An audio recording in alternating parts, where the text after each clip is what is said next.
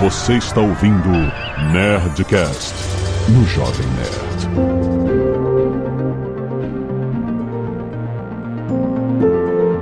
Landa, landa, landa, nerds! Aqui é Alexandre Antônio do Jovem Nerd. Se o cérebro processou, não tem mais isenção. Cérebro que processa não é isento. É isso. Oi, aqui é a Ana Arantes e a minha realidade não é paralela, ela é transversal. Hum. Olá, bom dia, boa tarde, boa noite. Aqui é Altair de Souza. Eu vejo cores, eu sinto gostos e não uso drogas quando misturo essas coisas todas. Até aí, se você falasse que você sentia cores e via sons, seria algo mais interessante. Você tá vendo? Eu não preciso usar drogas pra isso. É, Eu conheci uma pessoa que disse que ouvia as cores. Mas assim, normal? Não, ou- com drogas. Não, porra! Aí é fácil. Aqui é o Azagal e eu tenho um chiado na cabeça. Ih, meu Deus do céu, é verdade. Aí, vamos vamos discutir isso hoje. Ah, não, peraí. Acabou, né? Depois da legal. O coro tá baixo hoje. Né? É, A não, é porque eu chamei a o André. ciência tá sem força. Eu chamei o André Souza e ele tava com, com dor de cabeça, não pôde. E o Atila a gente demitiu. Não, não, cara. Vai criar. Vamos criar isso, conspiração. Criar realidades paralelas aqui. Junto com o Tucano. De licença paternidade é uma realidade paralela. Eu acho, tenho certeza disso. Olha, não respeitaram nem isso, hein? Cadê os direitos trabalhistas? Ai, ai, muito bem, nerds! Estamos aqui pra falar sobre a percepção da realidade. A gente tem uma percepção de realidade que não é a nossa percepção da realidade. Pasmem, não é a realidade. o Ataí e a Aninha que entendem. A gente vai mergulhar bem fundo. Existem casos na ciência de pessoas que, por exemplo, não têm uma voz interna. Todos nós temos uma voz interna, certo? E elas falam pra gente fazer coisas. Acho de vocês não falam? A minha está falando pra chamar os e-mails! Canelada. Muito bem,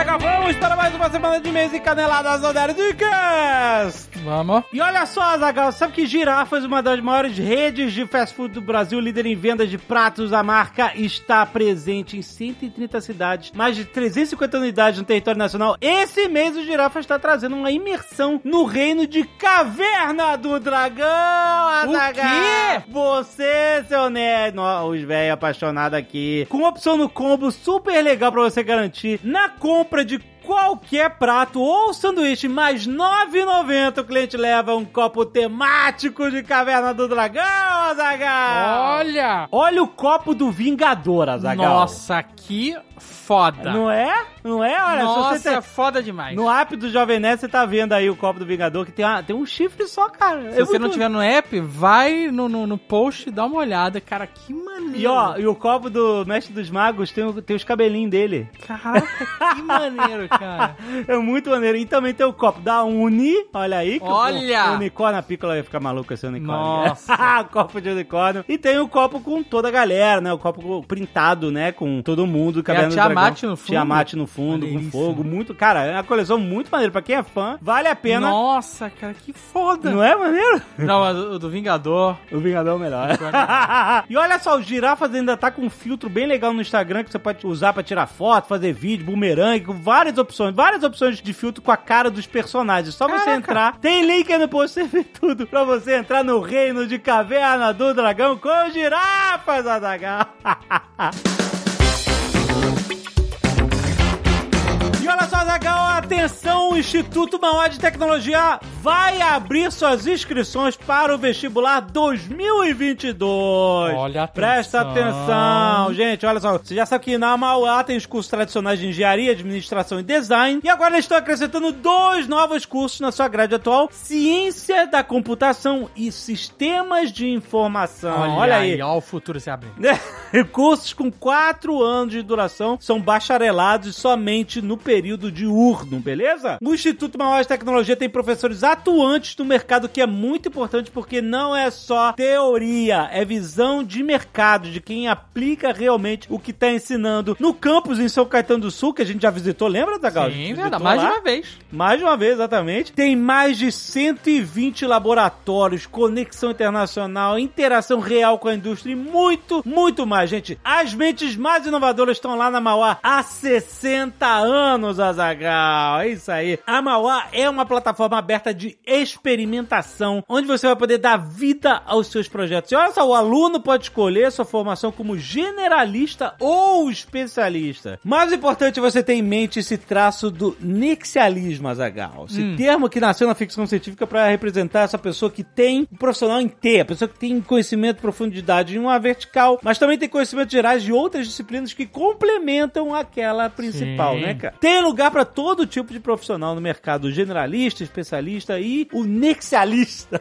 então não esquece, vestibular Mauá 2022, inscrições abertas até dia 29 de novembro, com provas dia 17 de novembro ou 5 de dezembro de 2021 agora, certo? E nesse ano são quatro formas de ingresso. Você tem tradicional, com prova presencial ou online, você tem pela nota do Enem, você tem certificação internacional ou aproveitamento do processo vestibular 2021. Tem link na descrição para você saber exatamente como funciona cada uma dessas formas e não se esqueça, gente, até dia 29 de novembro, inscrições abertas pro vestibular Mauá 2022.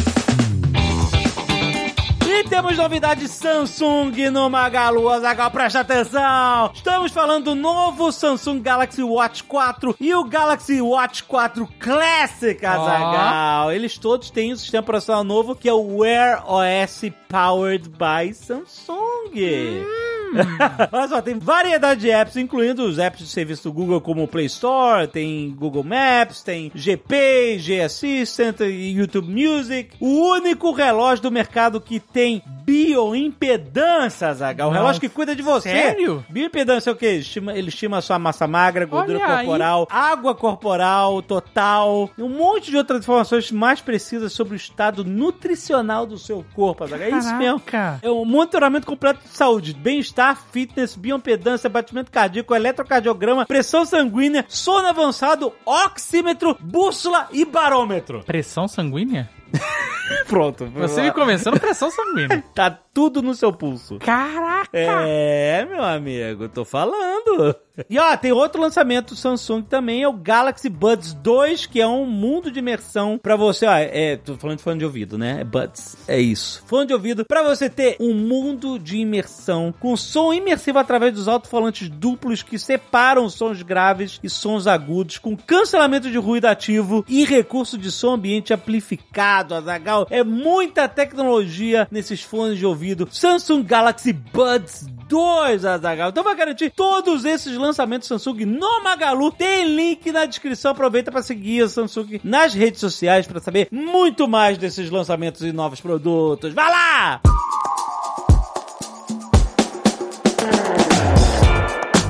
Você não quiser ouvir os recados e e-mails do último Nerdcast, pode pular diretamente para... 20 minutos e quatro percepções da realidade. Quero agradecer aos nerds que doaram sangue e salvaram vidas. Mais uma semana tem muita gente, Azaghal, olha, só. Olha presta- que maravilha! Não é? Olha só. Mas primeiro tem pedido de doação de sangue para Wagner Rosa de Jesus no Vita Hemoterapia em Belo Horizonte, Minas Gerais. Se você puder, tem informações aí no post. Também tem pedido de doação de sangue para Maria Eduardo Peixoto Faria Nogueira Nascimento no Hospital Unimed em João Pessoa, na Paraíba. E outro pedido de doação de sangue para Silvia Regina Dias no Vita Hemoterapia, também em Belo Horizonte, no mesmo lugar, hein, gente? Se puderem, gente, tem informações aí no post para vocês poderem ajudar diretamente essas pessoas, que sempre é muito urgente. Fora isso, quero agradecer aos outros doadores de sangue: Arthur Oliveira, Caio Fernandes, Daniel Bestimol, Deise Faveiro, Diógenes Rigger, Edil Rocha, Edu Ronque, Eduardo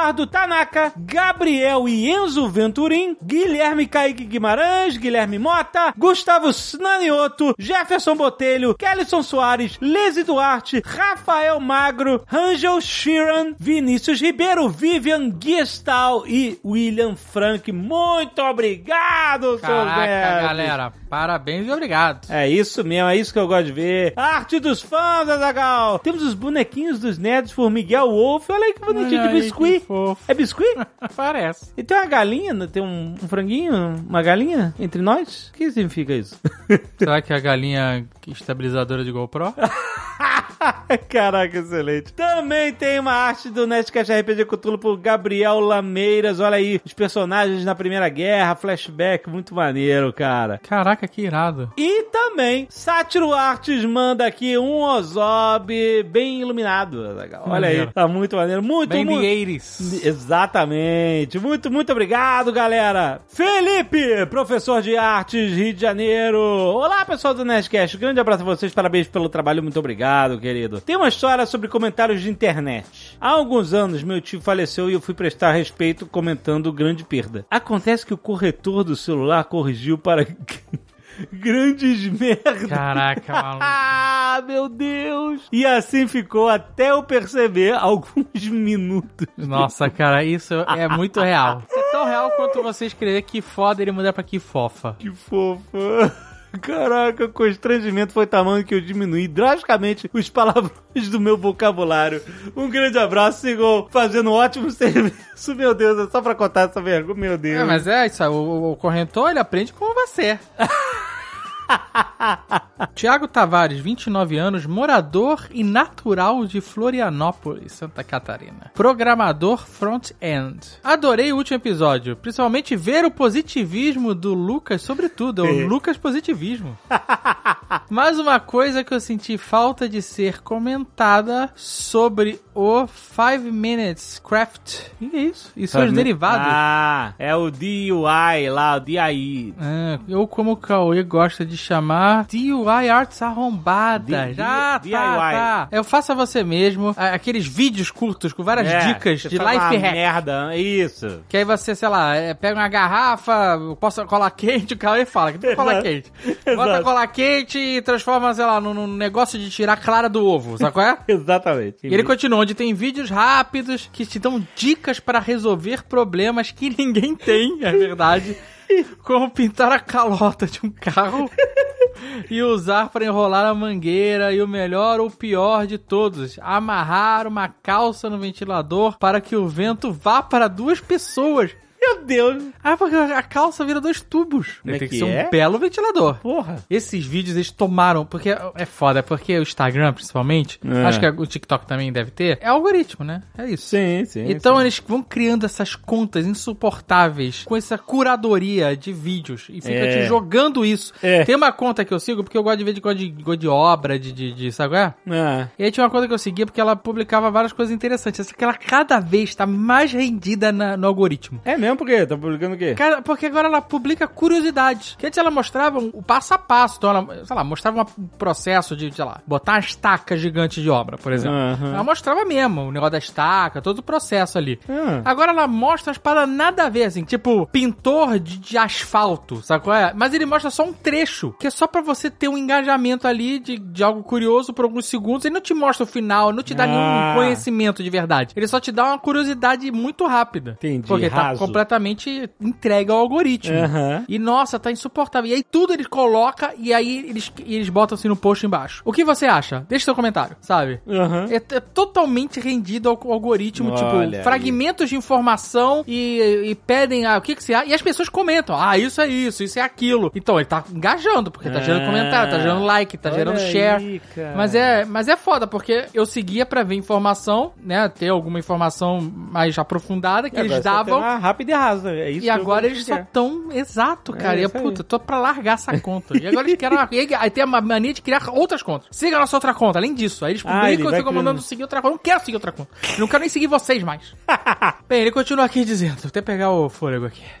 Nesse tipo de vídeo que surgiu o fenômeno do TikTok Cabane Lame. Quem é esse? O cara que reage aos life hacks Ah, idiotas e que mostra uma forma simples de resolver. A gente já falou desse cara aqui. É, ele fica. Ele Porque, mostra as assim, mãos. ele reage aos life hacks que são imbecis. Assim, porque tem life hacks que são inúteis, né? Tipo, garrafa pet pra separar a gema da clara. Aham. Tá ligado? Agora tem os life hacks é assim, o cara tem uma alça de caneca e o óculos tá preso na alça de caneca. Aí ele quebra a alça da caneca em vez de simplesmente tirar o óculos. Exato. E aí esse cara, ele é italiano até, não sei se ele é italiano ele ou é ele... italiano senegalês. Isso, isso. E é que ele mora na Itália. E aí o que ele faz é isso, ele mostra um pedaço desses vídeos idiotas E aí ele simples, a reação dele é simplesmente pegar e fazer aquilo como deve ser feito por um ser humano. É, se seu óculos está preso porque as hastes estão abertas na alça de uma caneca, você simplesmente gira e tira o óculos. Ele tirou óculos, Ah, são coisas ridículas de simples. E aí ele faz isso e ele, ele ficou característico pelo movimento final que ele faz, que ele aponta pro objeto com as mãos. E com aquela cara Uma de cara olha de que que, seus idiotas, né? A cara que ele faz é muito boa. Esse cara ficou muito famoso. É muito bom. Camila Shoji. Olá, nerds. Gosto muito de vocês, todos os nerdcasts. Quem sabe? E ouvindo. Azagal, não desanime com o cara do arroz. Já fui pra Turquia. Então, o cara do arroz, Ah, ele. Ele Tem tá- dias que tá difícil mesmo. Tem dias que é difícil, mano. Mas eu- ele eu tem dia quero- que ele força a amizade. Mas olha só, já fui pra Turquia e o pilav simples, sem nada, já é uma delícia. O que que é pilav? É, é um, esse arroz com grão de bico, é isso? Ah, não, imagina com grão de bico. Pilav é o arroz turco? Seria isso? Não sei. Acho que sim, né? O cara turco se chama Nedim Sahin. Ele começou a fazer arroz em casa com a mãe e o bigode, ele fala que é genética. Resumindo, o cara honra a família e a receita da família e é por isso que ele só faz arroz. Assisti um vídeo dele e os comentários de pessoas que foram falam que ele é muito atencioso, que realmente ama o que faz. Ele parece ser realmente muito atensioso. Você não acha, você acha que eu, Então, a parada eu é- tinha uma pequena impressão de que era só show, só não, teatro, ele parece ser muito atencioso. ele, ele realmente gosta daquilo, cara. Ele é carismático, Ele cara. é, Essa é parada. verdade, o que ele ele é tá vendendo. Olha, eu vou voltar com ele. Você tinha parado de seguir? não, eu não tinha parado de seguir, mas eu tava ignorando. Eu tava passando rápido. Ah, tá, sabe? Tá. Eu tava pegando implicância, mas esse cara, ele, ele só tá vendendo boa vontade. É isso. Ele só tá vendendo simpatia, cara. Ele só tá Exato. vendendo uma comida quentinha. Esse cara, ele não te engana. Essa é uma parada impressionante, esse cara. É só arroz. É, é. Ele chega e fala, gente, tá vendo esse balde aqui? Tem arroz, ó. Pum, eu joguei arroz na vitrine. Quando você passa na frente da minha loja, você vê arroz. Eu vi alguém, desculpa, eu não lembro o nome, mas alguém falou assim, cara, o cara tem arroz como se fosse um, pipoqueiro de cinema. né? Exato! Aquela parada E da arroz, quando você entra na loja dele, a primeira coisa que você viu foi o arroz. Exato. Ela tá embaçando a vitrine dele com um grão de bico. E ele pega, ele bota no prato e mostra pra você falar, é arroz. Exato. Tanto que o lema dele lá que é o boogie, né? Que significa o que que vamos comer hoje. A resposta é arroz. Ele não tá mentindo, ele não tá te enganando. Isso é honesto, cara. Isso que é Exato. foda. É o cara honesto.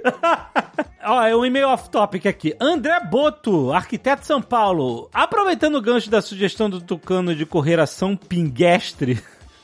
Trago aqui um fato curioso que talvez estimule o Sr. K a tornar realidade o já famoso Tour de Fred. Que é o Fred, é um programa onde o Fred fica na bicicleta. É isso. Fazendo spinning. Mas a ideia é mais Spinning, elaborada que isso. É. Que ele vai estar no spinning, várias multicâmera. Aham. E aí, as doações... É live. Live. né? Live, ao vivo, exato. Aham. E as doações lá, o superchat, determinam o percurso. Ah! Ou seja, sem doação, linha reta, molezinha, é? doando, vai Sem doação subindo, é ladeira né? Pra baixo, precisa nem pedalar. Conforme a doação, vai ficando íngreme. Tour de Fred é bom. aí, é, é bom porque a galera pode meter, o Fred vai pedalar pesado. Ele fala aqui, no começo do século, até meados dos anos 50, então deve ser do século 20, era comum ciclistas participantes do Tour de France pararem em tabernas locais e consumirem cerveja, vinho e até mesmo champanhe. Certo estão eles.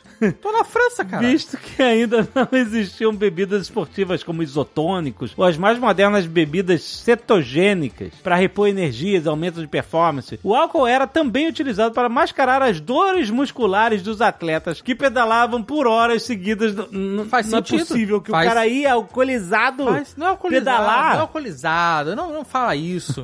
uma cervejinha, uma taça de champanhe. Sei, só pra dar um é blau. Para pra pensar, o cara tá pedalando que nem um desgraçado. Aí ele para na taverna e pede uma taça de champanhe. Esse cara tem que ser respeitado pra caralho. Além disso, até os anos 20 era muito comum também os atletas compartilharem cigarros enquanto pedalavam.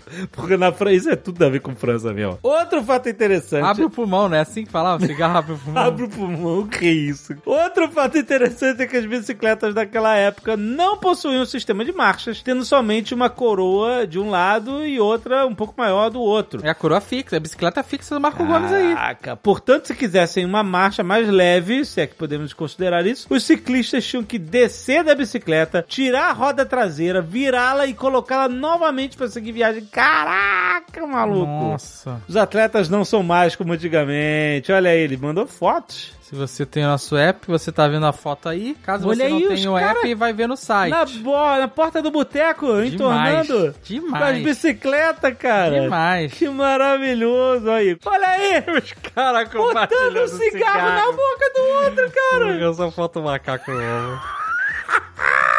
Cara, que maravilhoso isso. Putz, grila.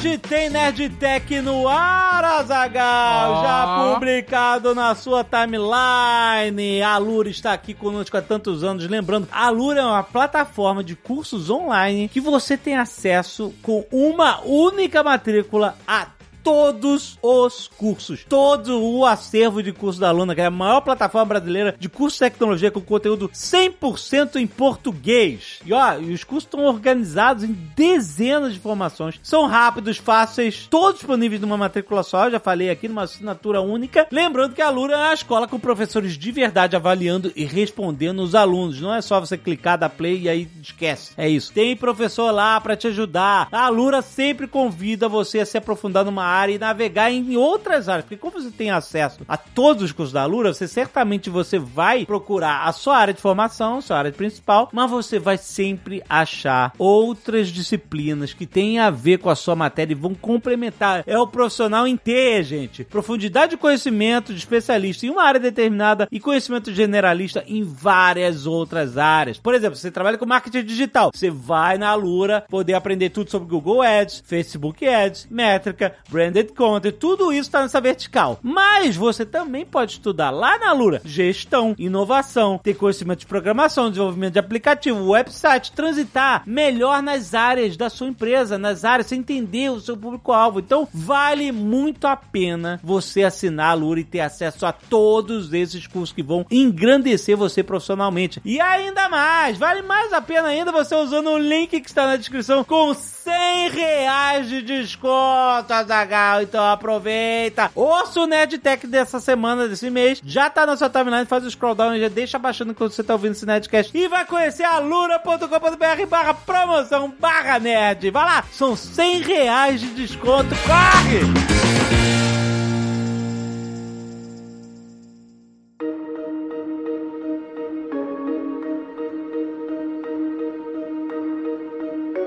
Quer falar de realidade e como a gente percebe ela e aonde que essas percepções são distintas umas das outras. Eu quero começar aqui puxando isso. Alguém viu uma pessoa na internet fazendo uma crítica de um filme, ou uma série, alguma coisa assim, não gostou da crítica que foi feita e falou assim: "A crítica de fulano é muito melhor do que a sua porque a é isenta. Hum. E eu falei assim: as pessoas estão vivendo uma ilusão, porque na verdade ela não gostou da crítica porque tá discordando dela, ela gosta da pessoa que faz a crítica e concorda com ela, na verdade, mas isso é a parte superficial. A parte mais profunda na análise era o seguinte: não existe isenção, uma vez que um cérebro processa uma informação, certo? Aham. Não tem como. Ah, não, é isento, essa percepção é isenta, essa leitura é isenta. Não existe isento. A única coisa que é isenta é uma árvore sendo atingida por um raio. Isso é isento. Talvez a, a isenção pareça isenta porque a, a pessoa falou algo que tem tanto a ver comigo que eu concordo tanto que eu- o ponto cego da pessoa é o mesmo que o meu. Exatamente. E é isso que eu percebi nessa época de tanta polarização. As pessoas sempre acham que a sua opinião e a opinião com que elas concordam é a isenta e a opinião que não concorda é a opinião que tá dogmatizada, que tá, enfim, ideológica, etc. Ideologia é sempre a dos outros, né? Nunca é a sua. A ideologia dos outros, é isso aí. A minha é isenção.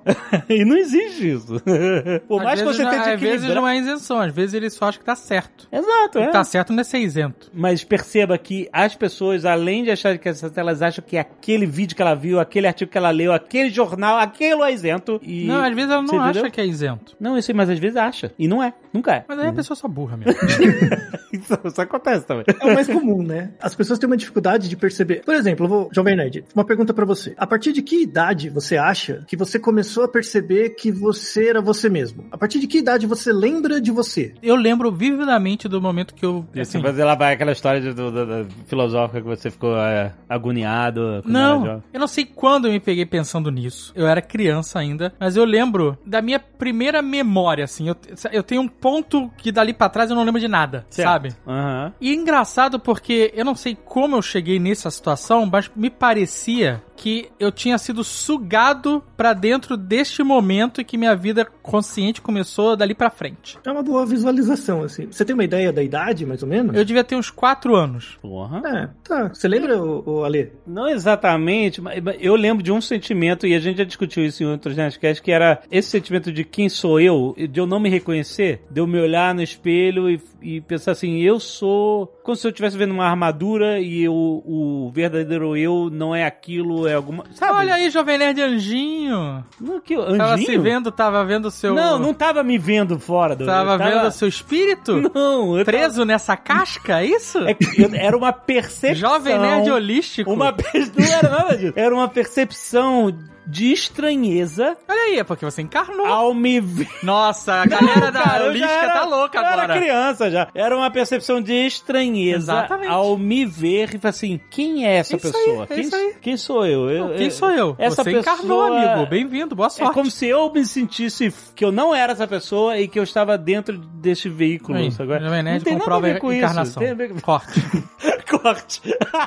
Foi quando você encarnou em alguma coisa, né? E aí eu acho que a gente já até mencionou isso algumas vezes, que isso é bem comum na infância, né? De ter essa percepção, esse desgarramento do eu com o que você é, né? De você pela primeira vez encarar que você é, é, é um indivíduo e não o indivíduo, né? Tô perto do que é o conceito? Vamos supor que você teve essa primeira memória com os quatro anos, como o Azagal, mais ou menos. Uhum. Quatro anos de desenvolvimento é muita coisa, principalmente quando você é pequeno. Então, assim, tem muitas coisas que te controlam e aconteceram na sua vida muito antes de você lembrar que você é você, ou pelo menos se dar conta. Sim, claro. Uhum. E aí tem uma perspectiva filosófica até mesmo, que você nasce biologicamente num ambiente, mas sem o seu controle existe uma estrutura que estrutura a sua maneira de pensar, sem que você tenha controle disso. Então, por exemplo, você nasceu no Brasil, tem uma certa língua, tem uma certa estrutura religiosa, tem uma certa maneira como as pessoas interagem umas com as outras, que você observa, mesmo sem saber que você é aquele que observa, você observa, você aprende, você emula, repete, e vai se construindo o senso de você, né, de eu, muito antes de você se dar conta disso. Então, assim,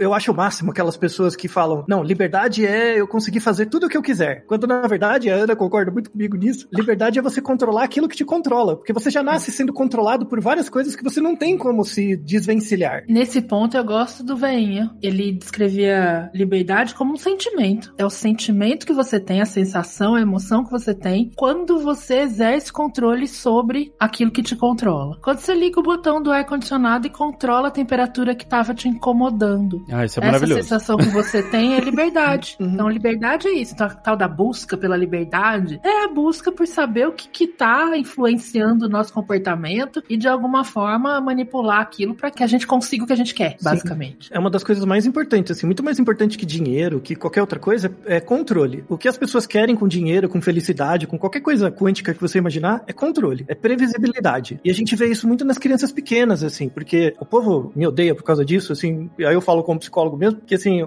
você pegar um cachorro e adestrar ele, o que é adestrar um cachorro? É ensinar um conjunto de regras de intermediação entre o ambiente e o organismo, onde o cachorro ganha autonomia para ter previsibilidade. Uhum. Então, quando você pega um cachorro bem treinado, ele é, antes de tudo, uma pessoa, um organismo feliz. Uma ele pessoa. sabe- ele é uma pessoa. É, é nesse sentido, assim, como uma criança com uns dois anos, né? Um cachorro bem treinado e uma criança até dois anos, antes da linguagem, é exatamente a mesma coisa. Não tem nenhuma diferença. Nenhuma mesmo. A linguagem que começa a separar. E é interessante porque você pega um cachorro bem treinado, ele é extremamente feliz. Porque ele sabe o que vai acontecer, ele sabe o que é previsível, ele conhece as regras. Eu sempre vi, agora a, a Lily, minha cachorrinha, tá sendo adestrada agora, né? E o treinador falou, e é como eu já ouvi muitas vezes, que todo cachorro adestrado vive uma vida mais feliz. E eu ficava pensando assim.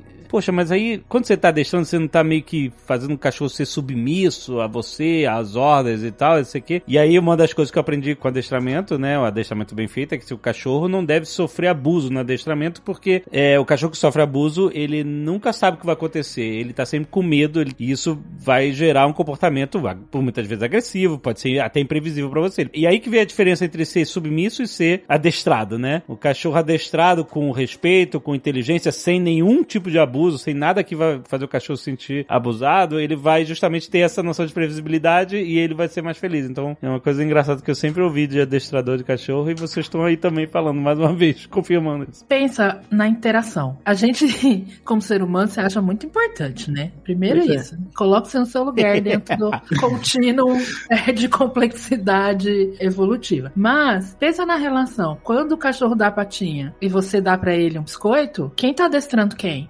Exato. Exato. Exatamente. Onde que tá o controle? Então, é uma troca, é uma relação bidirecional. Do mesmo jeito que você controla o comportamento dele, porque você está selecionando uma resposta específica para ele aprender, para poder conseguir o biscoito, que é o que ele quer, que é, o É. que motiva ele a É. dar a patinha, ele também tá, né, aprendendo que quando ele faz esse comportamento de dar a patinha, ele controla a sua resposta Né? de dar um biscoito para ele.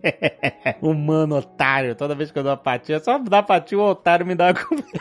Exato. Então é uma troca, é uma troca de recursos. E a gente aprende relações sociais, relações interpessoais, linguagem, percepção nesse contexto de Uhum. troca de recursos entre seres humanos, de troca de recursos sociais. Na verdade, a relação que a gente tem com outros organismos, cachorro, gato, assim, é uma relação horizontal até a página 2. Uhum. A diferença é que a gente consegue se projetar no tempo mais do que os outros organismos. Então, por exemplo, você tem o cachorro na sua casa. Você controla a casa. Então, no, no fundo, você dá previsibilidade pro cachorro, mas ele não percebe que, na verdade, tudo depende de você. Se você não cuidar bem dele, ou se você, sei lá, se você morre, o cachorro perde toda essa rede de contatos e aí ela- ele fica muito desamparado, né, Pra reconstruir isso de novo. Então, assim, é, é muito legal com ele, mas até a página 2, porque você tem uma visão do futuro maior. Isso vale para as crianças pequenas também, né? Então, quando você cuida de uma criança com um, dois anos, ela exerce muitos contra-controles em você. Ela te controla muitas coisas. Tanto é que ela chora, ela faz birra, ela tem várias maneiras de te controlar. Só que o, o seu controle sobre ela é maior no ponto de vista de tempo, né? Então, ah, eu, por que, que você põe a criança na escola? Né? Porque você visualiza que vai ter um ganho maior no futuro. Você tem muito mais autocontrole do que ela. A criança é mais imediatista. Hoje nós descobrimos que não é por isso, né?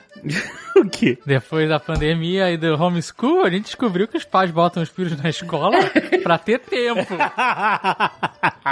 Let's begin with a question. Do we see reality as it is? Esse comportamento de se projetar no tempo, ele depende aí, é uma, o que nos diferencia muito de outros organismos é essa capacidade de se projetar no tempo. O nome disso é autocontrole, né? A capacidade de você esperar para ter um ganho maior no futuro, frente a um ganho menor agora. Isso é uma coisa que nas crianças demora para acontecer e é um dos atributos mais importantes. Então, por exemplo, a, a linguagem tem um papel importante nisso. Quando você adquire linguagem, dois, três, quatro anos, é o, o começo do momento onde você começa a perceber que você é diferente dos outros e você é diferente do que você percebe. Então, por exemplo, as pessoas têm bronca com psicanálise, mas o, o- eu também tenho, mas assim, tem ideias geniais da psicanálise, observações muito boas. Por exemplo, você não vai lembrar, Jovem Nerd, mas você vai lembrar da sua filha. Então, pensa quando ela tinha uns dois anos, um pouco menos, aquela fase que vai saindo da fralda. Uhum. Essa é uma fase muito importante porque a criança começa a perceber que ela não é a mãe nem o pai, né? Ela tem essa que a gente chama de angústia de separação, mas ela começa a perceber que ela tem um corpo que tem um limite e o corpo dela tem dentro e fora. Então ela começa a perceber que ela começa a produzir uma coisa que não é nem ela nem a mãe, que são os produtos do corpo dela, que é o cocô dela. O pessoal entende isso de uma forma muito errada, mas assim, o, o cocô que a criança produz, sabe aquela fase que a criança tira a fralda? Que ela dá tchau pro cocô, tchau e tal? É um objeto que ela cria que não é nem ela nem a mãe. É um objeto que ela coloca no mundo que é uma outra coisa. Esse comportamento, ele parece assim, da- na visão de adulto, ele parece meio nada a ver, assim, mas é super importante para a criança desenvolver um senso de representação mental, de que tem coisas que ela não tá vendo, que são com ela, que ela pode produzir, que ela opera no ambiente. Essa lógica vale para esse período, dois, três anos. Mas tem gente que não passa por isso, né? Quê? Como assim não passa? Ué, porque a gente tá vendo aí um monte de gente que em vez de dar tchau pro cocô, tá abraçando a merda, né? Ah, tem, não, isso sim. Isso sim. É, aí tem que tomar cuidado com a psicanálise selvagem, assim, mas tem algumas representações de pessoas que travam nesse momento e aí fica só re- repetindo depois, né? Mas essa lógica, por exemplo, dos produtos do seu corpo, conforme o seu cérebro vai se desenvolvendo, ela vai e volta. Então, por exemplo, tem essa fase de trocar fralda, aí depois você internaliza como? Lembra do, quando você tem filho, assim, que a criança começa a ter uma naninha, um, bi- um bichinho, um bonequinho, que ela sempre fica apertada, quando ela se sente sozinha, ela pega aquele bonequinho. Sim, sim. Isso é chamado objeto transicional, né? Um objeto que a criança usa para como um contato de apoio, de apego e tal, né? Sansão. O Sansão. ah. Isso, Sansão da Mônica, né? Por isso que a Mônica não cresce, né? Porque o Sansão tá sempre ali. Ah, olha aí. Esse é um outro objeto. Um outro objeto de mediação com a realidade. Esse bonequinho. Conforme ela vai crescendo mais, esses objetos transicionais, eles duram até uns 5 anos. Assim, eles são muito úteis, né? Muito importante pra criança ter um, um lugar seguro e tal. É, um contato, um apego. Quando chega uns 5, 6 anos, aí o nome é ruim, né? Mas ela desenvolve o cérebro dela um pouco mais pra tornar essa relação com esse objeto externo mais interna. Eu lembro muito bem dessa fase em mim mesmo, que é a fase do amigo imaginário. Você já teve amigo imaginário? Eu tive. Você teve, Ana? Como, co- você lembra o nome? Famosamente eu tive um amigo imaginário. Eu não me recordo absolutamente disso. Todos os meus tios, minha mãe, meu pai contava com clareza que eu tinha, contava os casos. Que uma vez eu fiquei de mal com meu tio durante dias, porque eu tava servindo chazinho pro amigo imaginário. Meu tio veio e sentou no lugar do sofá e sentou em cima dele. Isso é terrível. É, mas eu não tenho lembrança nenhuma disso. Nada. Diz que tinha um nome, ninguém consegue lembrar, mas todo mundo tem absoluta certeza que tinha um nome. Hum. E, e não, não era projetado em nada, assim, ele ficava ali no, no ar mesmo, né? Eu brincava com ele, não sei. Você teve, Ale, um amigo imaginário, você lembra? Não tem memória nem, nem relatos de amigo imaginário assim. Nem seus pais te falaram, não. Não, eu tinha o cara da moto. Ah, era um personagem, O cara assim. da moto. Eu já contei isso antes, eu, eu não sei. Bom, agora eu tô contando pra, pra fudeu, vai analisar até a alma. Eu ficava no ônibus escolar e aí eu ficava olhando. Sabe quando você tá na janela e aí em vez de olhar as coisas passando assim, tipo com os olhos. Sabe, acompanhando as coisas passando, eu fixava o, o- olho num ponto, sabe? Então, quando você fixa o olho no ponto e o ônibus está em movimento, você tá vendo tudo, sabe? É, Uhum.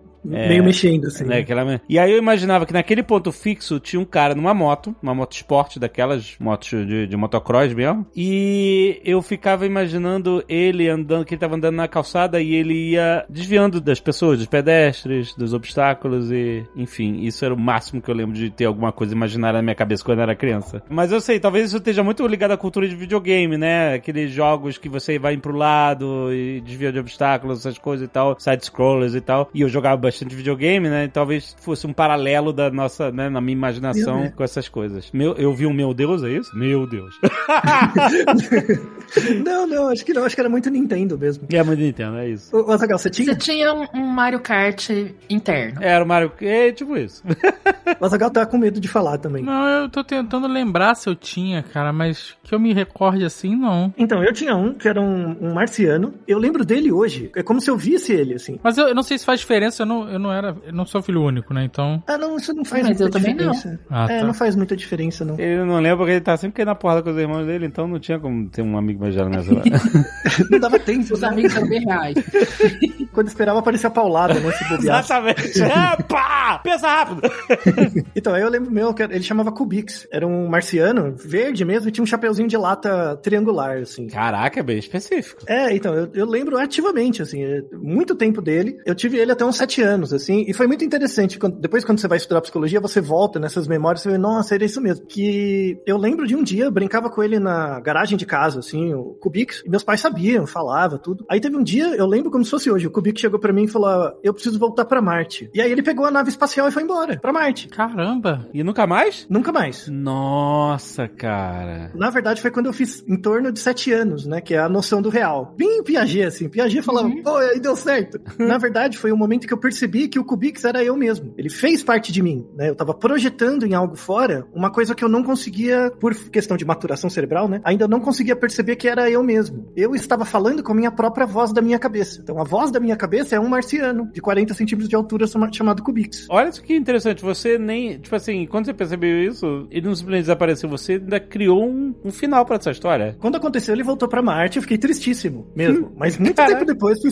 é, na faculdade, fui estudar psicologia, li o Piaget, Nascimento da Inteligência na Criança, vê. Foi isso que aconteceu com o Kubix. Caraca. Ele sou eu mesmo. Então, isso acontece com todas as pessoas, sabe? Todas as pessoas têm, é normal, comum, não é pra se sentir doido, possessão demoníaca, vou mandar pra fazer, sei lá, exorcismo, não é nada disso, é normal. Então, assim, a gente falou do surgimento dessa voz na cabeça. Essa voz na cabeça, ela é representada de várias formas. Primeiro, concretamente, com os produtos do corpo, depois vira um bonequinho, que vai e volta, depois vira um amigo imaginário, até o momento que você incorpora isso, né? Essa, e aí o, o- o grande efeito disso é a maturação cerebral, você cria uma voz dentro da cabeça. Isso já era bem conhecido e tal, até 2009. Em 2009, se descobriu, que é muito raro, mas se descobriu pessoas que não têm a voz na cabeça. Caraca. Você tá dizendo. Voz é o quê? Esse pensamento. A gente consegue formular uma frase na cabeça. Isso, de boca. É, você consegue formular uma frase com a boca fechada, por exemplo. Sim. Tipo, você tá de boa pensando e você tá pensando, é como se tivesse uma voz na sua cabeça, certo? É isso. Você consegue articular palavras na sua mente. Isso, essa pessoa não consegue. E aí pergunto pra. aí Fizeram uma entrevista longa, né? E perguntaram, mas como assim? Eu, falei, eu nunca tive essa voz na cabeça. Então, e como é que você fala? Eu falo pra mim mesmo. E quando ela quer falar com ela mesma, ela fala. Ah, ela verbaliza. Ah. Então Ela é só verbaliza. uma questão de comportamento coberto. Tá. Como é que É, é? isso, é. É a ideia de comportamento encoberta. Só que assim, ela não tem a capacidade de fazer o loop fonológico dentro da cabeça. Não, mas peraí, peraí. Pô, peraí. mas peraí, uma pessoa tem que ter um autocontrole inacreditável. Como assim? É, porque a, a voz na cabeça serve muito pra quando você tá numa situação que você. Uma situação merda e você, né? Pensa, caralho, que situação merda, que idiota. Não, Que imbecil. então. Aí você não fala, você tá pensando, que imbecil. Ah, que você Você imagina a pessoa que não tem a voz na faceira. cara. A pessoa que não tem a voz na cabeça, ela fica pra morrer, cara. Imagina. Ela fica querendo. Mas esse cara me disse.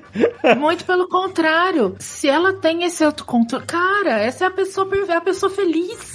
Exato. Ela Essa é a pessoa feliz. ela é de Porque gente- todo o nosso problema, todo o sofrimento psicológico do mundo é causado por essa maldita voz na cabeça. Que é o quê? São os nossos pensamentos automáticos que a gente foi aprendendo ao longo da vida, que a gente foi, o termo técnico é esse, né? Tornando encobertos. A gente começa falando pra fora. Vocês já viram criança brincando que ela vai narrando o que tá fazendo? Aham. Né? A gente começa assim, falando abertamente, publicamente, falando mesmo, com voz Aham. com som. E aí, quando a gente tá falando com a gente mesma e com o brinquedo, com o carrinho, né, às vezes até com o gato, com o cachorro, eles não respondem, então isso vai meio que diminuindo de intensidade até se tornar a sua voz dentro da sua cabeça. Tanto é que tem alguns experimentos que mostram que quando você lê, sabe, leitura silenciosa, Uhum. as suas cordas vocais se movem microscopicamente como se você estivesse falando. Caraca. É literalmente uma fala dentro da cabeça. Então essa pessoa que não tem voz na cabeça tem que ler tudo em voz alta? Ela meio que lê tudo em voz alta. Nossa, no metrô é um saco, hein?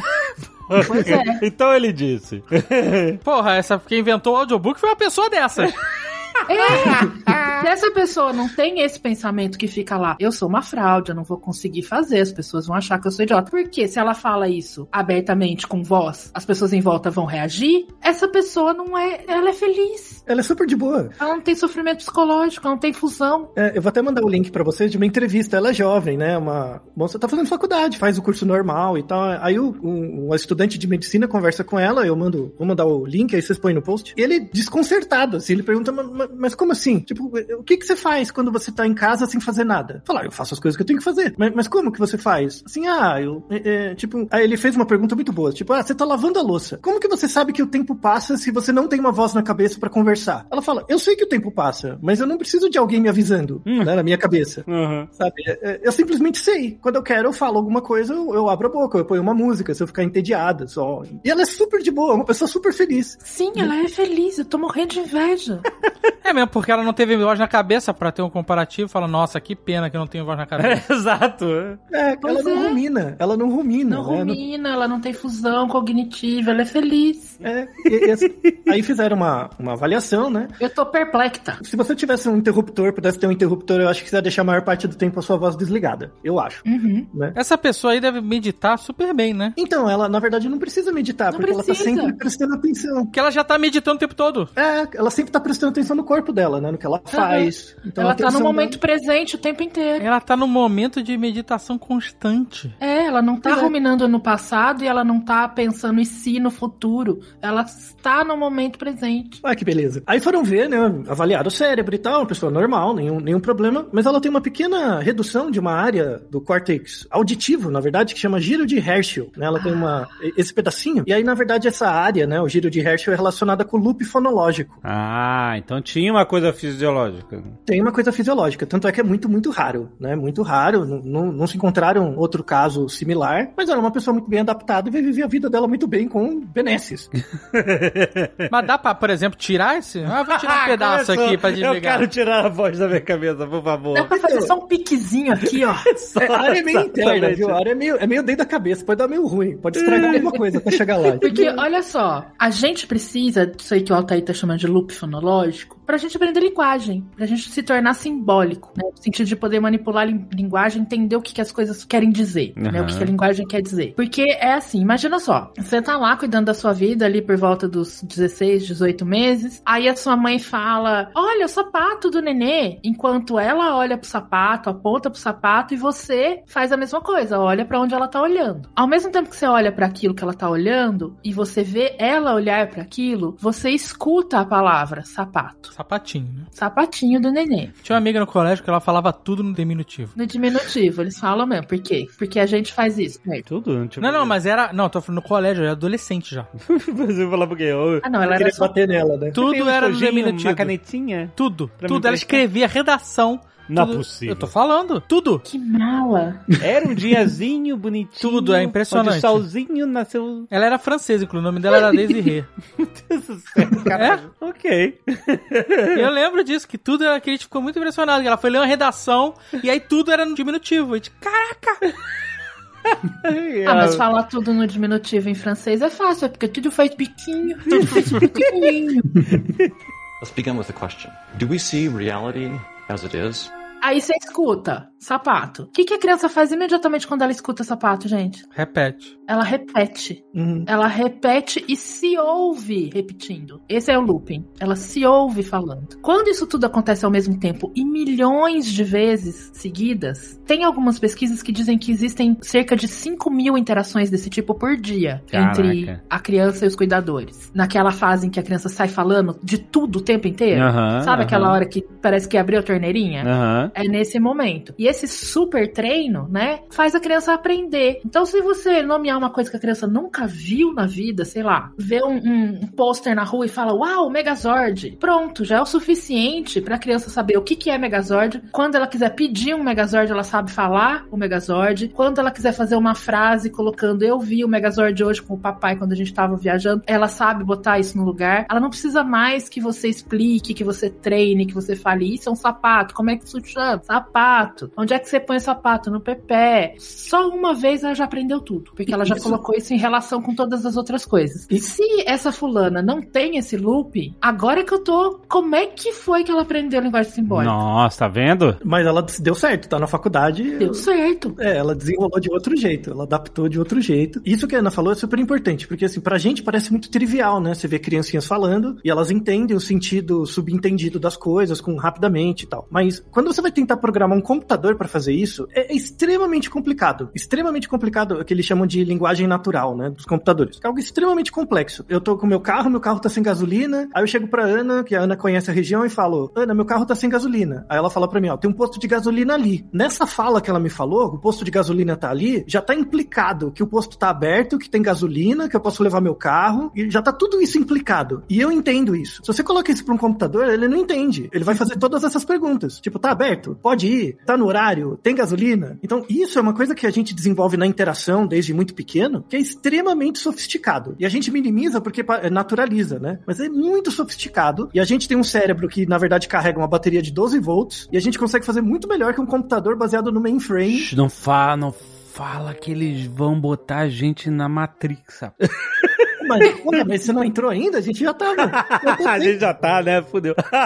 É o lance do traga seis ovos e se tiver leite, traga dois, né? E o cara volta só com dois ovos, porque tinha leite. Isso, exatamente. A gente vê como a nossa linguagem é sofisticada para tornar as coisas mais simples. A gente é extremamente sofisticado para deixar as coisas mais fluidas, pra gente ganhar tempo. Então essa moça ainda não se sabe, estão pesquisando mais, ela conseguiu resolver essa questão do, do loop fonológico, da falta de loop, e se tornou adaptada. Falando em adaptação, aí tem uma outra coisa muito interessante que media a nossa relação com a realidade. Então, por exemplo, pra gente ter um acesso a. Primeiro, a realidade em si já é algo que. é Há questões filosóficas, mas é algo muito difícil da gente alcançar em si. A gente sempre vai alcançar a realidade me- mediada pelo nosso aparato biológico e também pelo meio social onde a gente vive. Então, isso são coisas que nos controlam e nos limitam. Sim, sim. Supondo que você tenha um desenvolvimento normal, tranquilo, tal, você já vai ter essas limitações. Aí vê o caso da menina que não tem a voz na cabeça, ela resolveu de outro jeito. Outra coisa interessante são as pessoas que não formam imagens na cabeça. O termo já existe desde o século XIX, né? Já viram casos assim, mas o nome em si surgiu em 2015, que é chamado de afantasia. Não fantasia, né? A fantasia. A fantasia é uma palavra só, tudo junto. A Tá tudo junto. Tipo, a ausência de fantasia, é isso. A fantasia. É, o nome é meio ruim. Na verdade, o comportamento é, é você não criar imagens mentais. Então, o treino é muito simples. É você imaginar, por exemplo, uma maçã na cabeça, e aí depois você começa a pensar nessa maçã e ver o quão vívida ela é. É, a gente consegue ver a maçã agora na nossa mente. Enquanto estamos ouvindo, a gente tá visualizando uma maçã. Provavelmente alguém que tá ouvindo a gente não consegue. Então, será? Será? Sim. Estatisticamente? Tem A alguém gente que tem não bastante consegue? ouvinte. Mas a prevalência de pessoas que não veem uma imagem na cabeça, aí os estudos,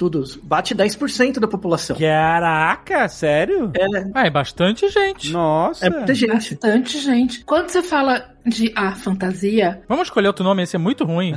Mas é o nome, cara. Não tem como escolher outro nome. Imaginável. Inimaginável, inimaginável. é anti-imaginável. Exato. É imaginável. Desimaginável. Tá. Desimaginado é bom. Por que, que o nome é ruim, né? Porque a gente acha que só as pessoas que fazem imagens mentais são capazes de fantasiar. Hum. Quando na verdade não. Quando eu toco uma música e aí eu, eu paro a música e de repente você ouve a música, música na sua cabeça, também você forma uma imagem, entre aspas, da música, né? Aham. Uma imagem sonora da música. Tipo, tá tocando a sererê na minha cabeça agora, nesse minuto. Quando você falou de... Foi na hora que começou a sererê. Isso, então. e agora tá na cabeça de vocês também.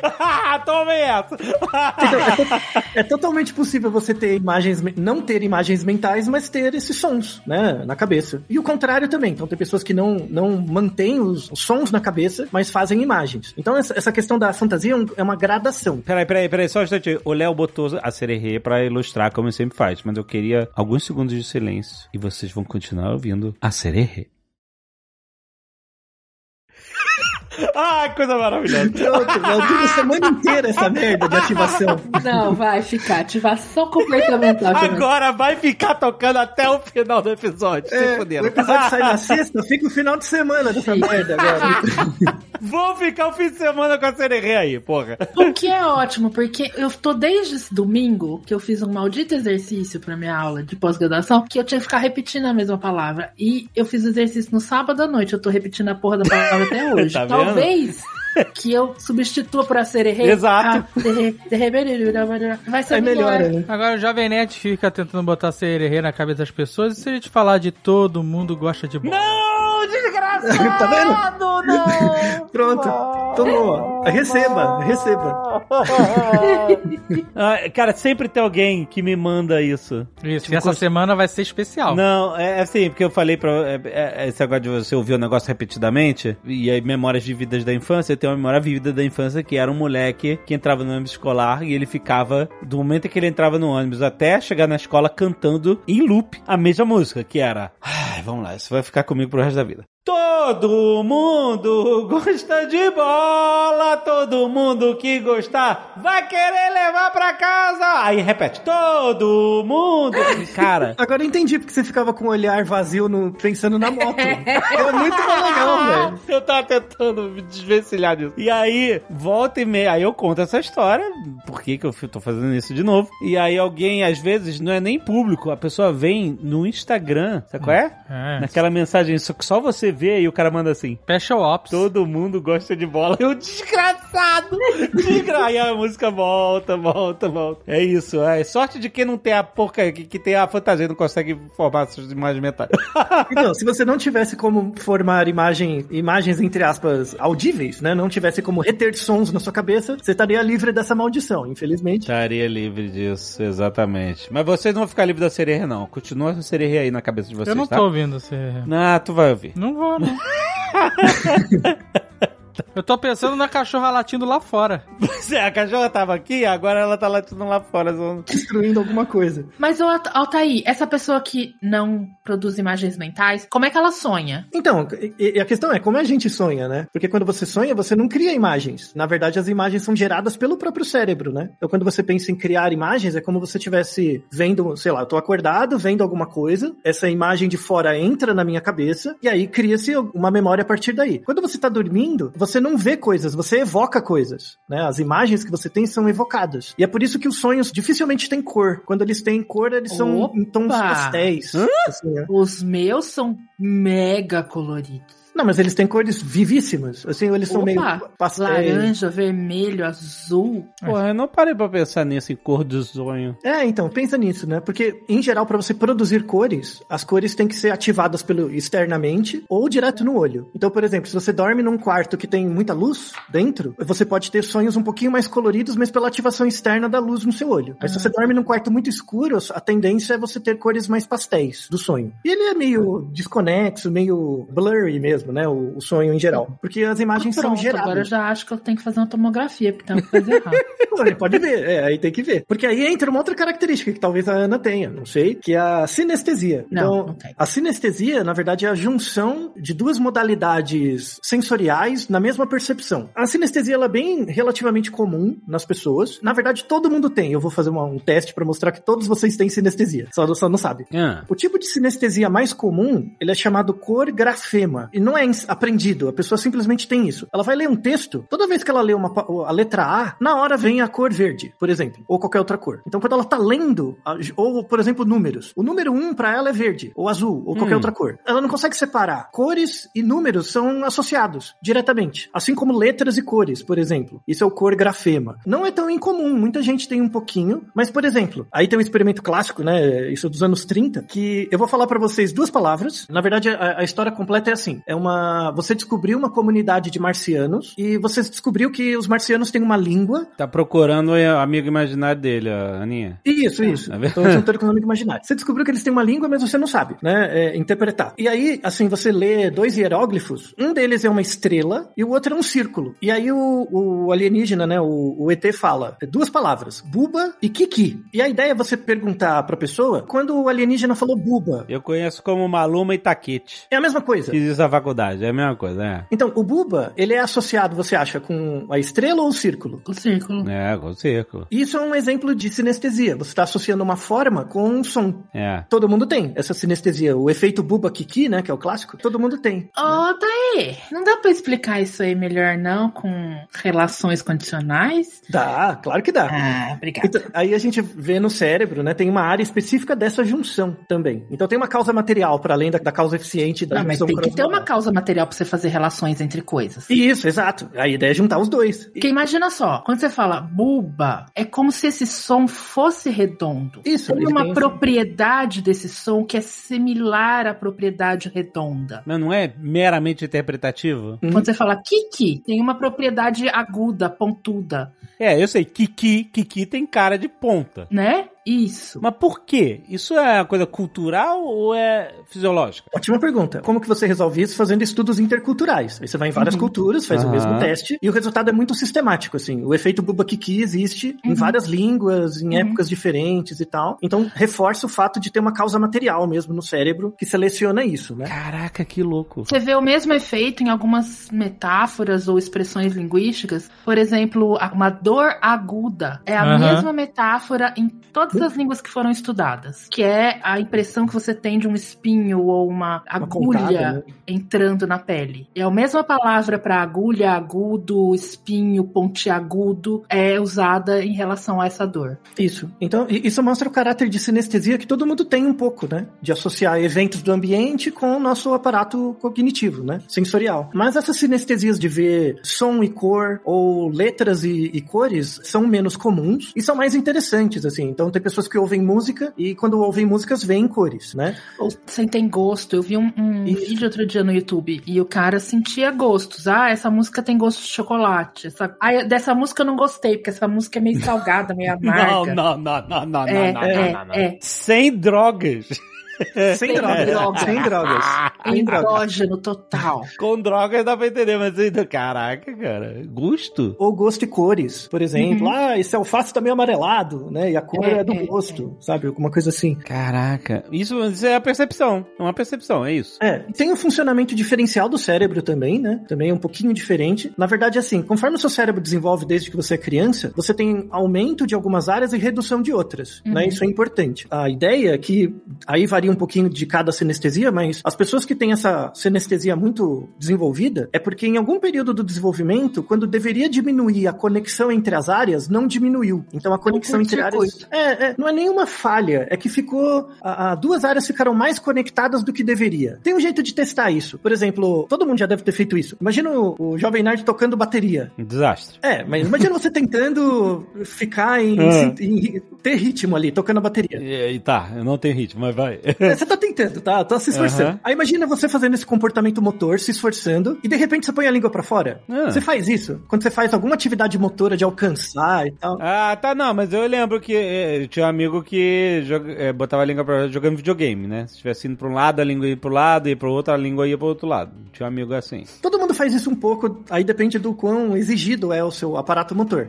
Isso por quê? Porque no, no cérebro, a área motora e a área que con- controla a língua é muito próxima. E aí, quando você, quando você está utilizando muito aquela área para fazer alguma coisa, meio que tem uma ativação por irradiação mesmo dessa área posterior da língua. E é por isso que a gente põe a língua para fora quando o nosso comportamento motor é muito exigido. Ou quando esportistas fazem careta e coisas do tipo, né? Isso tem a ver um pouco com a ideia da sinestesia. Como se tem uma área ativada para ler e a área do lado, ela tá muito perto e ela é como se ela fosse ativada também. Então você vê cor, sabe? Isso acontece dependendo de cérebro para cérebro, né? Sei. Algumas pessoas têm isso mais pronunciado. Lembra antigamente? Nossa, gente, eu me senti uma anciã agora. Mas vocês lembram da televisão de tubo? Claro, pô.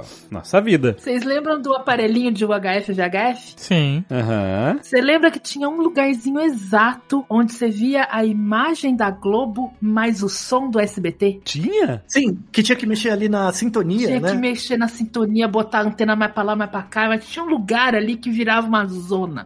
Isso. É tipo isso que acontece no céu. Você tá nesse lugar que você tá vendo o SBT, mas escutando a Globo. Ah, peraí! Então faz sentido que usa papel alumínio na cabeça.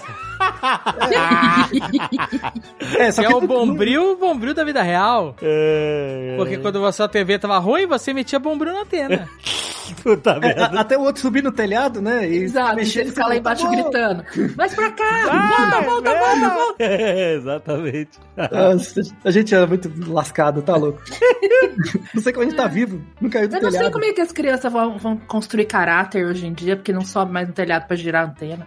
Isso, no meio da chuva, cai o raio, né? Muitos dos nossos ouvintes, assim, a, a pessoa tem, por exemplo, a gente gravou, eu gravei um outro podcast um tempo atrás, em que eu falava, por exemplo, da fantasia. E aí muitas pessoas nossa, mas eu não tenho imagem na cabeça e nunca tinha pensado nisso. E aí, uma mensagem aqui importante é pra pessoa prestar atenção que ela não tem nada de errado. É muito adaptativo, não tem nenhum problema e tal. Não é um problema, é uma variação. É uma variação do espectro possível de muitos comportamentos que a gente tem e da maneira como o nosso cérebro funciona. Então, quando você pensa, por exemplo, em sinestesia, a pessoa ou ela tem ou não. Você não tem um pouquinho. Quando você pensa, por exemplo, você lê palavras e vê cores, isso não é algo que tem pouco ou muito. Ou você tem ou não tem. É como se fosse um interruptor. A fantasia não, ela é uma régua. Então tem pessoas que não veem nada, tem pessoas que veem a maçã, mas bem mais ou menos. Tem pessoas que veem uma maçã bem bonitinha. Tem pessoas que veem 20 maçãs, de vários tipos diferentes na cabeça. Então. E tem eu que não posso ouvir alguém contar a história que eu visualizo. Isso. Até hoje, a imagem que eu não consigo desver do André com o paper Ai, no naquele meio da sala, Pelado. pelado. É. Exato, no episódio anterior que a gente gravou com os três. Inclusive, eu não sei se vocês sabem, né? Tem um caso clássico de a fantasia que é do CEO, ex-CEO, que já se aposentou, né? Do CEO da Pixar, né? Rapaz. Ele é um cara que tinha fantasia. O John Lasseter? Essa palavra tá muito ruim, a fantasia. Ah, fantasia. CEO da Pixar tinha a fantasia. Claro que tinha, ele era CEO, CEO das Pixar. É isso mesmo? O John Lasseter não consegue ter. Não conseguia ver imagens? Não? N- não consegue ter imagens mentais. Não conseguia. Caraca. Por isso que ele fazia filmes. Desculpa, é o Ed Cadmo. Ah, Catmull. Tá. Tem uma reportagem é, da BBC que fizeram com ele. Ele fala: Eu nunca visualizei nenhum dos personagens. Eu não consigo. Você me mostra uma imagem, eu sei e tal, mas isso não fica na minha cabeça. Caraca, mas isso aí é muito bom porque a sua expectativa fica lá embaixo. Ah, é, o cara não crê essa Imagina! mental. Um dos ah, personagens é acho é, ser? é um cowboy, o outro é astronauta. tá bom. Ok, exatamente. Esperando. Não tem essa, ai, mas eu imaginei diferente. É, exato, caraca, muito bom. Ah, Nossa, é o Pois cara é. que sempre acha que o filme é melhor que o livro. né?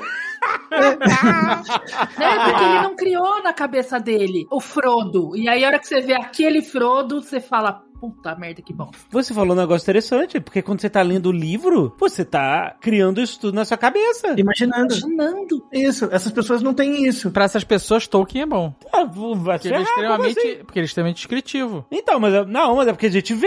A É porque gente- tem livro que não descreve quase nada. Você tem que criar tudo na sua cabeça. Não, mas o. Tá, beleza. Ele O diz- Tolkien tá dizendo que ladrilho, bababá, É bababá. dessa coisa, ok. Ah, entendi. É, vale a Luiz Azevedo, né? Eu curti isso, que é só uma descrição. Eu né? pensei no José de Alencar, naqueles maldita descrição do carpete da sala. Mas aí uma pessoa que tá lendo um livro desses com uma descrição do ladrilho ou de um carpete, ela não consegue chegar lá? Não, ela entende, é, ela entende formalmente que é um carpete, que tem uma cor e tal, mas ela não forma a imagem na cabeça. É uma descrição. É, imagina deficiente visual. Também não pode ler e também não formar. Mas o deficiente visual, eu não sei dizer, né? Tô supondo aqui, temos que perguntar pro Lucas Radaeli, por exemplo. Provavelmente quando ele lê alguma coisa nesse sentido, ele transforma em uma sensação tátil que ele tem, que ele consegue correlacionar. Eles também têm imagens sonoras e imagens táteis. Porque um carpete, por exemplo, eu não sei... De, Mas o carpete verde. Não tem como. Não, a cor não, mas se Não, o a car- cor não. o carpete para uma pessoa. é, Porque o carpete ele pode ser alto, baixo e verde e, e com textura, por exemplo. Ele é áspero, ele não é áspero, ele é mais macio, ele é fofo, ele é rígido, Uhum. entendeu? Ele tem o pelo mais alto, mais baixo, ele tem cheiro, né? E,